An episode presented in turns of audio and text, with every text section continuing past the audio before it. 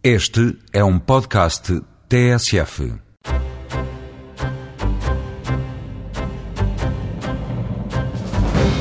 Esta semana o Eureka traz-lhe três sugestões para passear na grande rede. Até 22 de maio, o endereço www.mapmyname.com é a paragem obrigatória para todos os que circulam na web. One Simple Step and You're in the Map é o desafio lançado por dois alunos da Universidade de Aveiro que, em apenas um mês, pretendem calcular o número de utilizadores da internet e construir um mapa com a sua distribuição no globo. Para contribuir com novos avanços científicos, só precisa de se inscrever no World Community Grid. Através desta iniciativa desenvolvida pela IBM, qualquer pessoa pode disponibilizar o tempo inativo do seu computador para que os cientistas o usem no processamento de dados de investigações no campo da saúde. Ilha, Vomira e Vagos são as três autarquias da Associação de Municípios da Ria que se renderam às vantagens do Sistema de Informação Geográfica, uma ferramenta desenvolvida na Universidade de Aveiro e que junta informação predial das autarquias, conservatórias e finanças para uma gestão mais eficaz do território. Abrimos então as portas da ciência e da tecnologia que moram na internet. Fique por ouvir.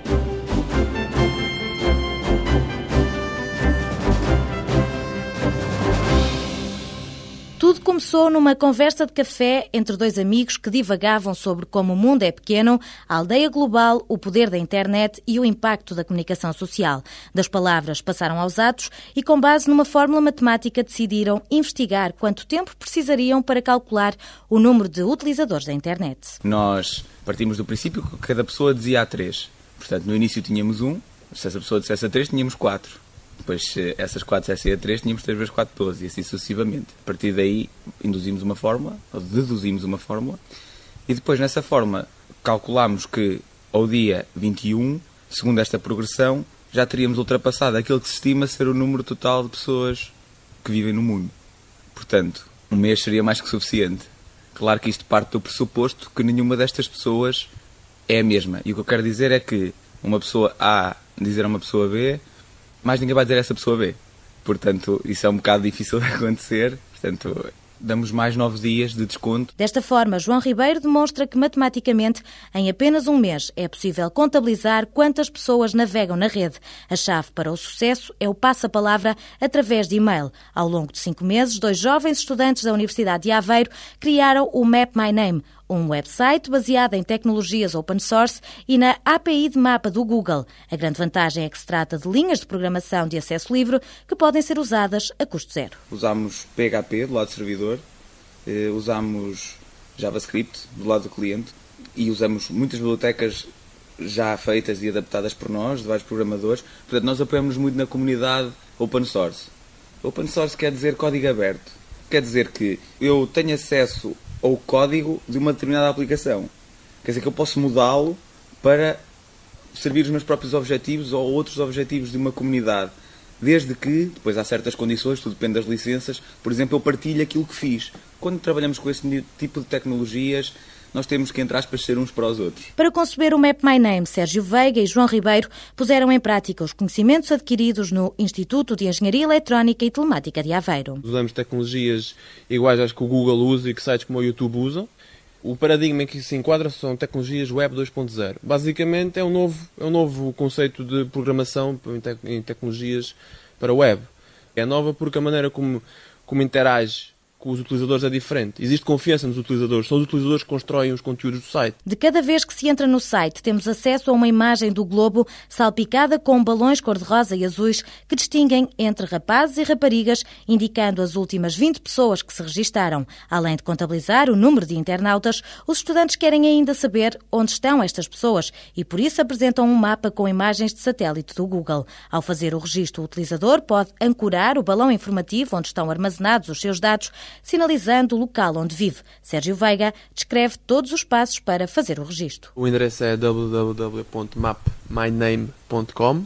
Para se juntar ao projeto é muito simples, join now. Aqui é só escolher a sua localização, dá para aumentar o nível de zoom.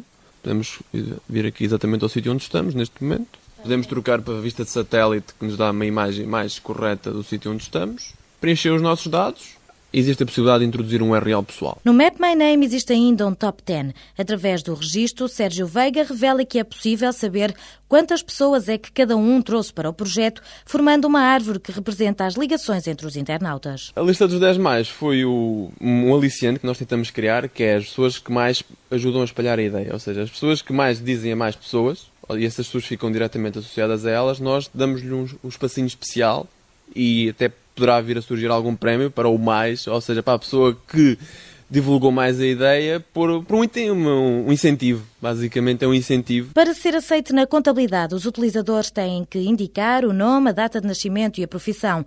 Com estes dados, João Ribeiro acredita que será possível consultar o perfil dos internautas e averiguar, por exemplo, quantos Fernandos existem no mundo. Mas isso só será conhecido no final do prazo a 22 de maio. No princípio, teremos, obviamente, o número total de pessoas que conseguimos em relação ao esperado.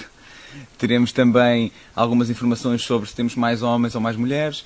Tentaremos mostrar algumas informações, obviamente, relacionadas com, com a geografia, onde é que há mais concentração de populações, também um pouco relacionada, se calhar, com as profissões. Portanto, basta pensar um bocadinho e com toda a informação que estamos a recolher, podemos gerar vários tipos de estatística. Os criadores garantem que por detrás desta tecnologia não se esconde uma rede social para conhecer pessoas. Rejeitam comparações com o i5, até porque neste momento não há interação entre os utilizadores e apresentam-se com argumentos ecológicos, a começar pela data escolhida para o lançamento do Map My Name, 22 de abril. Trata-se do Dia da Terra, o Dia do Planeta, e nós pensámos, bem, que melhor altura para lançar um site que pretende contar todos os utilizadores, digamos, do mundo e é baseado no mapa e tem todo este conceito geográfico mundial do que no próprio Dia da Terra e também para aproveitar para sensibilizar um pouco as pessoas.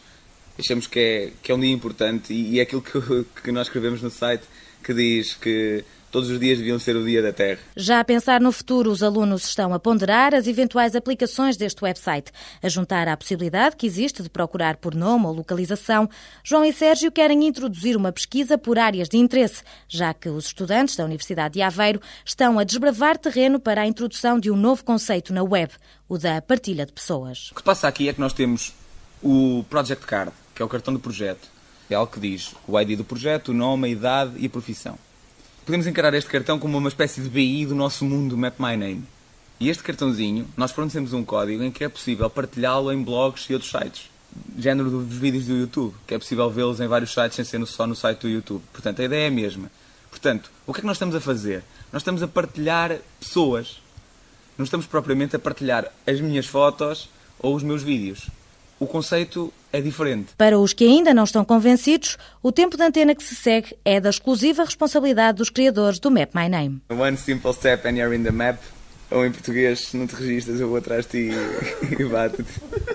Engraçado que as pessoas não só trabalham de traduzir normalmente, e até tem resultado bastante bem, eu acho. Acho que é uma frase que até fica no ouvido.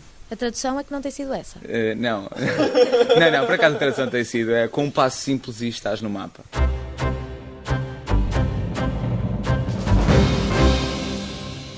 Ser cientista exige muitas horas a queimar pestanas no laboratório e com os olhos colados na bibliografia técnica. Mas agora, quem quiser contribuir para a evolução do conhecimento não precisa de tirar um curso, basta ter um computador.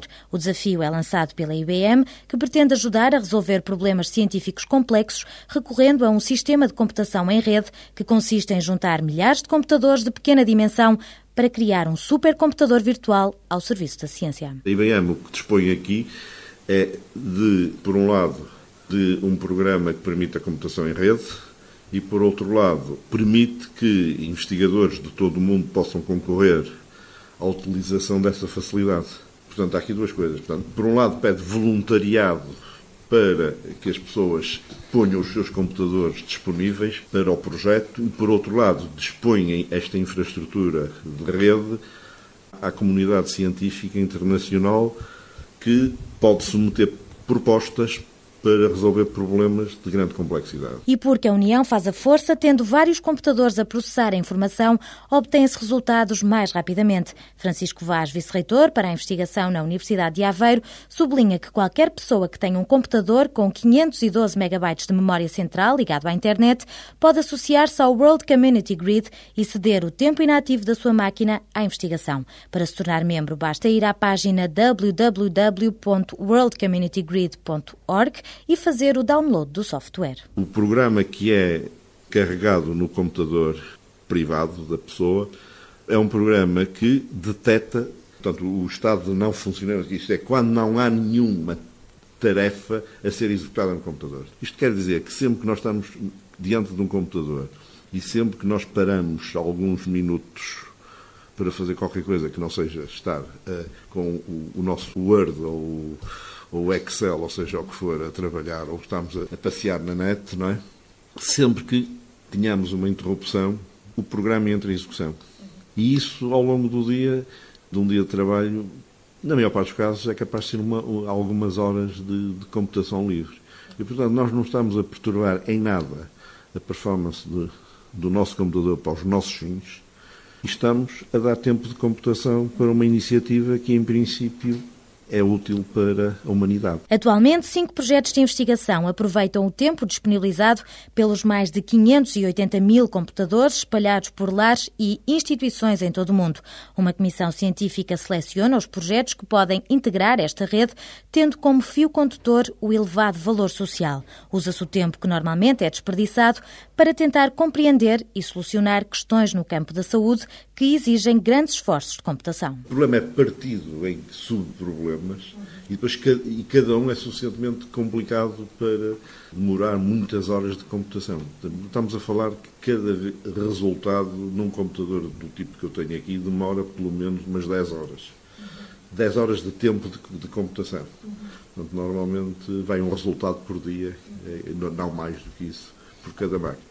Agora, quem prepara o problema é que tem que ser capaz de decompor a questão que está a ser investigada em milhares ou milhões de subquestões mais simples que podem ser tratadas por uma máquina deste tipo. Genómica, distrofia muscular, proteómica, cancro e SIDA. São estes os temas dos projetos que obtêm resultados com o contributo desta iniciativa dinamizada pela IBM. Para poder beneficiar das vantagens da World Community Grid, Francisco Vaz revela que os cientistas têm de fragmentar os problemas para depois serem distribuídos por uma rede de computadores. A ciência pula e avança assim a custo zero. Ao ter o computador ligado, os membros desta rede contribuem com tempo para o processamento de resultados.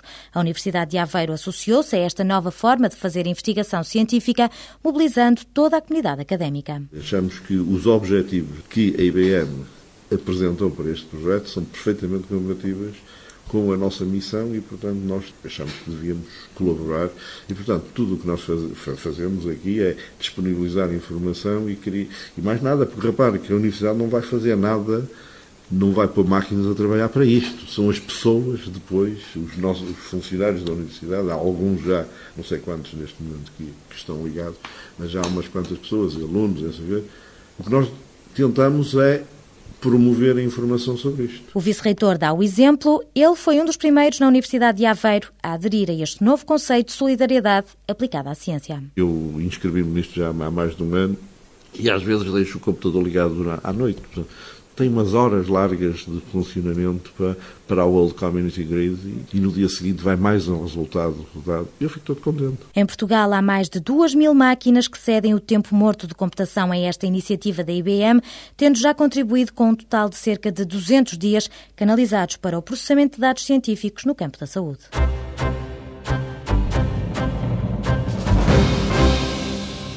É uma ferramenta ao serviço da gestão do território. Com financiamento do programa Aveiro Digital, as câmaras de Mira, Ilhavo e Vagos, três autarquias que pertencem à Associação de Municípios da Ria, acertaram agulhas para criar um sistema de informação geográfica, o SICAVIM. Como dentro das autarquias da Emerria havia três que já tinham um cadastro feito, cadastro predial, Vagos, Ilhavo e Mira, foi natural surgir essa candidatura ao Aveiro Digital para financiar um projeto que no fundo tinha como objetivo pegar nessa informação já existente, que estava em alguns conselhos praticamente parada, Vagos e Ilha estavam parada, Mira tinha a informação e tinha algum uso, mas não um uso muito, muito sistemático, foi pegar nessa informação e dar-lhe dar vida, digamos assim, dar-lhe um uso, criar tal projeto SIG, uma base de dados com, com toda a informação existente dos proprietários e, a sua, e os seus prédios, e criar ferramentas para explorar essa, essa informação. Para construir o sistema de informação geográfica destes municípios, Luís Galiza, investigador na UNAF, cruzou-se com conservatórias onde reina a papelada e a informatização ainda não está consolidada. Em 99, o Instituto Geográfico Português tinha feito um levantamento cadastral, mas estes dados não foram atualizados ao longo de sete anos. Foi preciso recorrer à tecnologia GPS e ir para o terreno fazer o levantamento das novas parcelas e edifícios que, entretanto, surgiram para introduzir na base de dados. O próprio software já tem ferramentas que nos permitem pegar nesses, nesses pontos e criar o desenho da parcela, incluí-lo na, na, base de dados e a partir daí poder associar um identificador que o relaciona com o proprietário, com o registro das finanças e com o registro da, da Conservatória. Os registros prediais disponibilizados neste sistema de informação geográfica permitem aos herdeiros de terrenos, por exemplo, saberem onde se localizam no mapa as áreas que pertenciam aos seus familiares. Reunindo autarquias, conservatórias e finanças, Luís Galiza revela que o SICAIMA facilita e acelera os pedidos de construção. Qualquer município que agora se a estas autarquias para pedir, por exemplo, uma informação prévia se pode ou não construir no seu terreno, era muito moroso primeiro localizarem onde é que era o terreno dentro da, do seu espaço do Conselho.